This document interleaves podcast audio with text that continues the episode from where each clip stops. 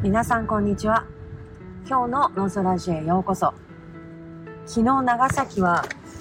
久しぶりに雪が降りましてあれ今朝も、えー、車もですね木々も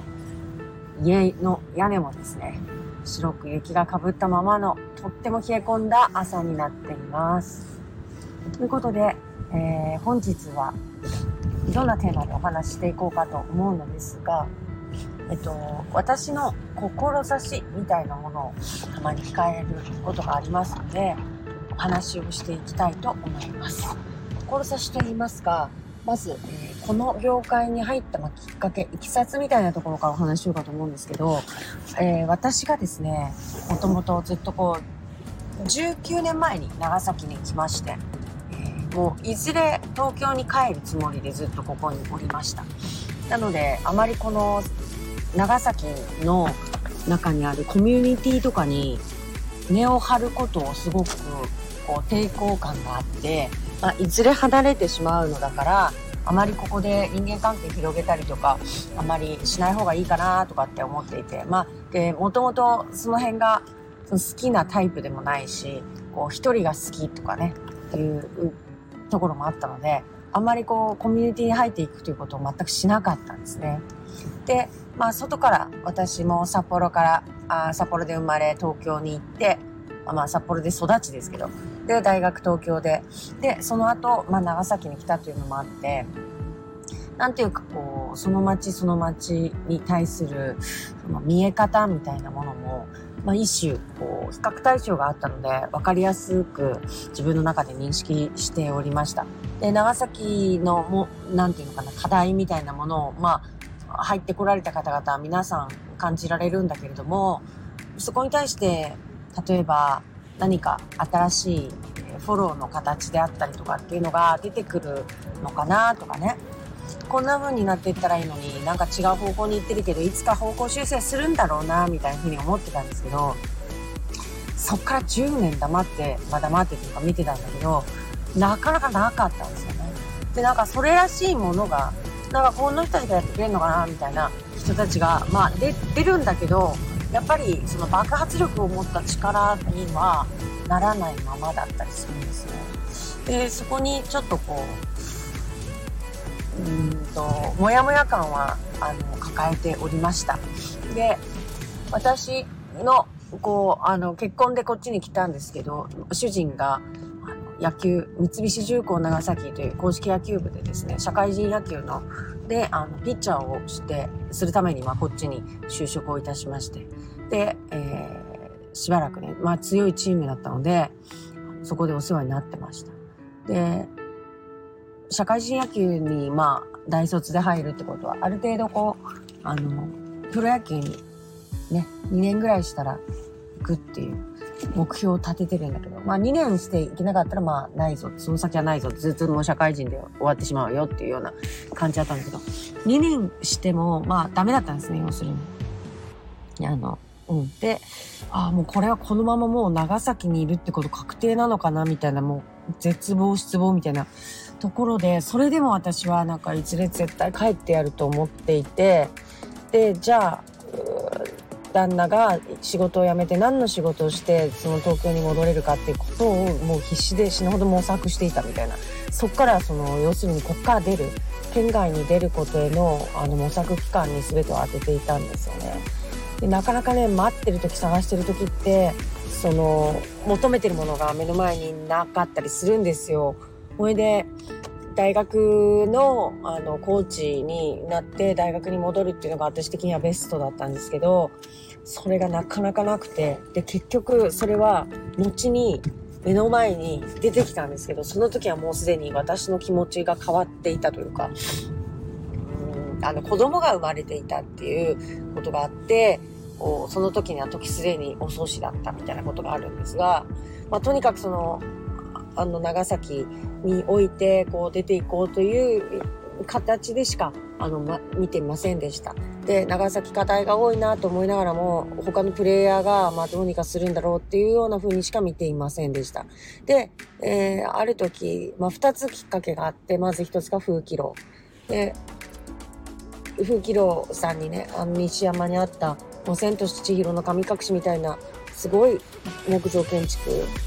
もうどどうしても好きで好きで、もうあの、ま、前、あの辺にと住んでたんですけど、あのもう通るたびにもういつか私を呼んでね、呼んでねって本当に言ってたんですよ。もう肉声で、あの、肉声じゃない、もう音を出して、声で出して、心の中で思うとかじゃなくても、呼んでね、私を呼んでねって言ったんですよ、マジで。でも、ねなかなかその、こう、料亭に行く機会とかなくてって思ってたら、まあ、えっ、ー、と、休業するっていうことになって、で、いろいろこう、知ってる方、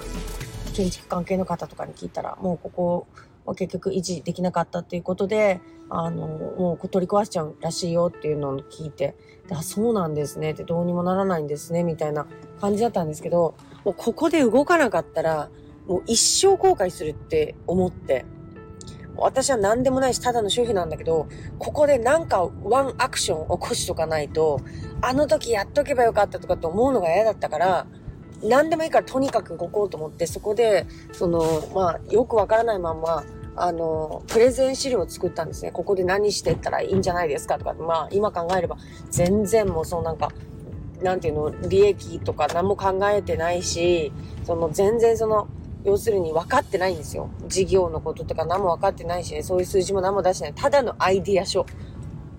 例えばその、もっと諏訪神社との婚礼の、あの、をやっていく場所としてね、諏訪神社と提携したなんかパックを作ってやったらいいんじゃないかとか、私がその、あの、あれを、将棋が好きだからっていうのがあって、長崎でこう、将棋のタイトル戦をやってほしいっていうのがあるんですね。で、ああいうこう和のね、テイストの建物で、こう和装でね、あの、ハブ先生に来てほしいなとかっていうのがあったから、なんかタイトル戦を呼んでみませんかとか。あとその夜とかの営業が難しいのであれば、もう昼だけ開けて、で、長崎市内でこ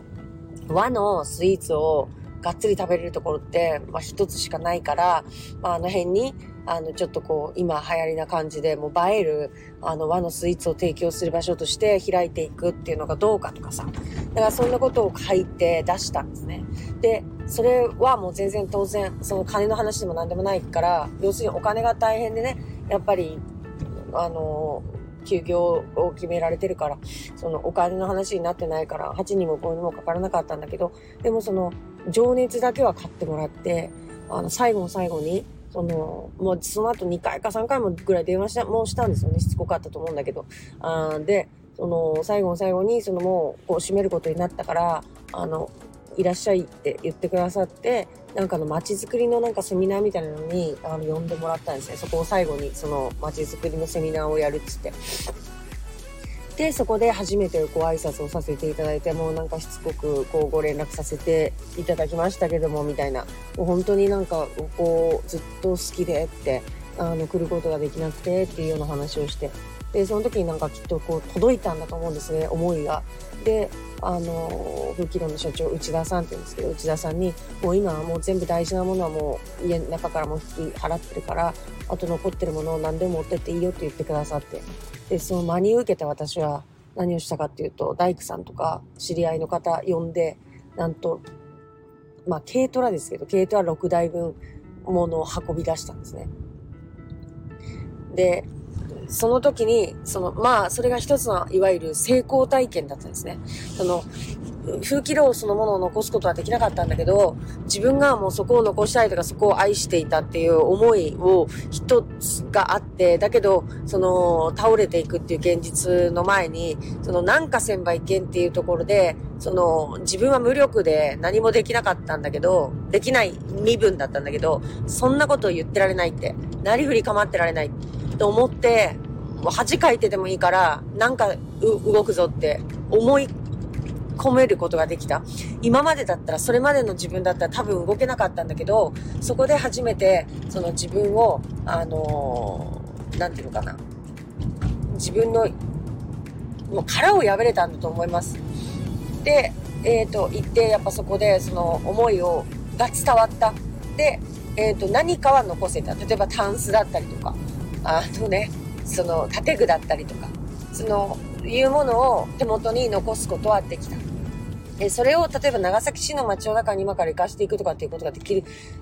とかいうつもりでやったんじゃなくて、本当になりふりからまず、今、まずどうすっかっていうことしか考えてなかったけど、それでも一定の私なりに動いてよかったって思えることだったんですね。で、そこの方とも交流できたしとか。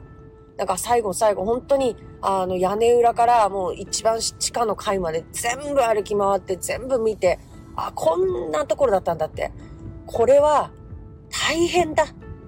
維持するの、これは大変だって、本当思いました。もうね、なんていうのかな。両手を広げて歩けないぐらいの狭い道路、道路っていうか通路で全てが繋がってるんですね。地下3階くらいまであったのかな。で、本当にやっぱり、要するにそんだけしか、その通り、通れない、狭かったらいろんなものをこう、移動するのもすごい大変だし、なんか建物を躯体としてこう維持していくのってこれどうすんだろうみたいな。本当に山肌に立ってて、あの、普通の地下3階、あの、広い面積の地下3階っていうような感じじゃないんですよね。本当にアリの巣のような感じになって作られている建物で、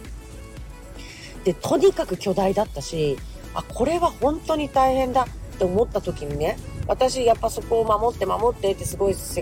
あの、声を だなんか出していたんだけれども中に入ってみなければわからない大変さってあるなってその守って守ってって言ってお金を出すこともなく口を出してそこの人にを何て言うのかな焚きつけるじゃないけどにその責任を負わせてしまうっていうのは、そ、それはすごく残酷なことなんだっていうことを一方で分かりました。その時に、やっぱりこれはこうしたその建物は公的な、あの、うんと、皆さんのね、街の中のシンボル足り得る、あの、歴史を持った建物っていうのは、やっぱり、あの、多くの人たちの力で支えていかなきゃならんもので、持ち主の責任だけに、を問うてはいけないなってすごく思いました。だとしたら、やっぱり心ある人たちが、そこに、その、今はね、クラウドファンディングみたいな形があるんだけど、もっとなんかその、クラファンだったらやっぱ、その、えっ、ー、と、発起人の人のその力にも結構左右されると思うし、どんだけこう注目されるか、されたかっていうところにも左右されちゃうから、なんかこうフェアじゃないと。だとすると、その町としてやっぱりこういった建造物をある程度守っていけるような仕組みは作らんばいけんよなと思って、あまあそこからそのイギリスのそのトラスト制度みたいなものを結構あの知ろうとするようにはなったんですね。なので今回の私の一つの政策がそのトラスト制度をあのを元にした、まあ、長崎でのやっぱりそうした仕組みを作ってであの税金のねあの、控除があるように、な形にして、こう出しやすくして、で、えっ、ー、と、あらゆるところから、あの、支えてもらえるような形を、あの、作るっていうのを立てています。まずこれが一つ。で、もう一つがその野球部。あの、三菱重工長崎って野球部があって、えっ、と、もう最後の方やっぱりもう、あといつまで続くのかって。もう倒れるだろう、倒れるだろう、もう廃部だろう、廃部だろうってずっと言われてた最後の3年間ぐらい。そんなやっぱね、状況でメンタル安定して選手たち戦うことできなかったです。で、その、チームを維持していく金が回らなくて大変なんだとしたら、その、会社から100%じゃないやり方もあるんじゃないかとか、そのやっぱり地域に愛されてきたチームだからこそ、その地域の皆さんにもっと応援してもらえるような仕組みを作ったらどうかと思って、で、私をそのマネージャーにしてくれっていうことをすごい言ってたんだけど、やっぱりそういう声はま当然通らなくて、で、やっぱりダメになりました。で、その時に、そのもっとできたことがあったんじゃないか。私本当にもっと本気で自分をマネージャーにしてもらって、その、なんていうのかな、外からもっと支えてもらうように走り回ることできたんじゃないかとすごく思いました。で、99年で、な、あの、終わってしまったんだけど、なんで100年、あと1年だけでもやらせてくれなかったのかなっていう、すごい心残りがありました。で、その1年を埋めるためにじゃないんだけど、そうか、99年で終わったんだって、すごいなんか残念だったんだけど、100年目から始めようっていう、そのまあ、合言葉に、を、こう、合言葉にして、あの、動き始めました。で、それが、あの、我々のチームが、ホームグラウンドとして使っている、あの、ビッグエンドスタジアム、松山のビッグエンドスタジアム、この九州を代表する、あの、グラウンド、あの、スタジアムを、あの、中心とした街づくりっていうのをしていったらどうかと。浦上川をつ、をと、つないで、こう、今からサッカーのスタジアムも来るよ、と。平和公園が、の皆さんが降りてきた先にあるよって。でもここ全然使われてないよね。野球をする人たちがあるシーズンだけわーって来るっていうだけで他の時期とか他の時間とかあの、野球をしない人たちにとってやっぱり開かれてないよねって。でもここ開けたらすごく可能性広がるんじゃないかな。もっと今あるこの施設使えるんじゃないかなっていう思いがあったので、まあそこの指定管理者の方のところにお伺いしてみたりとか、あとは指定管理者のあの選抜があったので、そのあれに参加させていただいたりとか、もうあの、もしくはもうそこを拠点にして、その総合型地域スポーツクラブっていうものが、まあ長あの全国で行われてるんだけど、それを、まあ、あの、あそこでやってみるっていうことで、やれないかとか。いうことで、まずは三菱重工長崎のメンバーを中心にした、まあ、彼らのスキル、まあ、人を活かした、あの、アカデミーを作りました。野球のアカデミーを。で、まずそこを、まあ、母体にして、そこから総合型に、こう、発展させていけないかなと思って、県の方に、あの、行かせていただいたりとか、いうことをして結構動いておりました。だから、そこなんですね。今言ったこの二つ。だから、えっ、ー、と、三菱の方では、あの、一つ成果として言えるのは、あの、アカデミーを作った。で、あれから何年からもう3年、4年くらい経ってますけれども、今、今でもちゃんと、あの、多くの野球を愛する子供たちが、あの、来てくださって、で、えー、三菱で、えー、汗を流した選手たちによって、えー、彼らのスキルを磨くっていうことが行われています。だから、あの、無駄ではなかったなっていうふうに思ってます。で、総合型の方は、ちょっと私が途中で、あの、仕事を始めてしまって、えー、三菱の、まあ、権利のもとでね、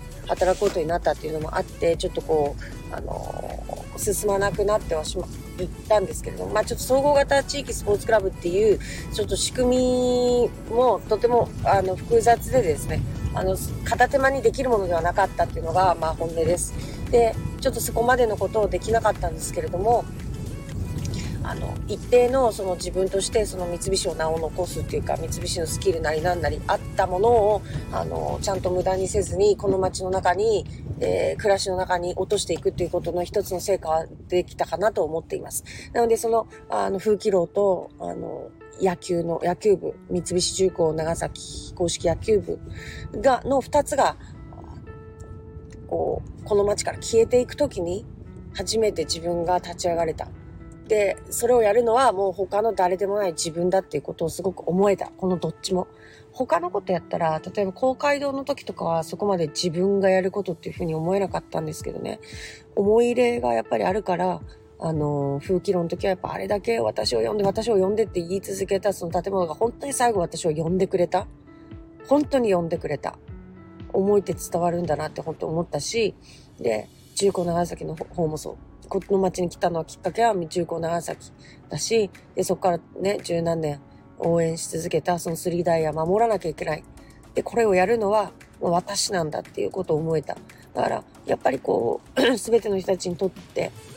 街にいる人たちにとって、これは私しか立ち上がらなきゃいけないんだっていうことっていっぱいあると思う。だから、そういうプレイヤーがね、立ち上がった時に頑張れる、あの、体制っていうのをこの街が作ってたらいいと思う。私は強かったから、これをやってみるんだ、あれをやってみるんだっつって一人で走り回ることができたけど、そうじゃない人もいっぱいいる。私じゃできないかもしれないって思ってらっしゃる方もいる。その時に横にいて大丈夫ですよ、やれますよ、これどうですか、あれどうですか、こんな風にもやってみませんか、こんなお友達もいますよ、繋がってやってみませんかっていうことを提案して、より強い、こう、軸っていうの、軸を太くしていくっていうか、まあそんなこととかが私にはできるような気がした。で、今はしています。そういうことができるって思ってます。だから自分があの時倒れていくものの音を聞いた時に立ち上がることができた。だからそういった意味でね、えっ、ー、と皆さんにとっても、市民の皆さんにとっても、こう、あ、これは私が頑張らんばいけん。例えば犬のこと、猫のこと、頑張っておられる方がたくさんいる。その時に私が、は私がそのなんか、あの、できる限りのサポートして、皆さんのその頑張りにあの、力を与えていくことができればと思うし、この街自体、私が一人頑張ってしょうがないんだから、その仕組みとしてね、やっぱりこの街の中に、あの、そうしたそのプレイヤーが、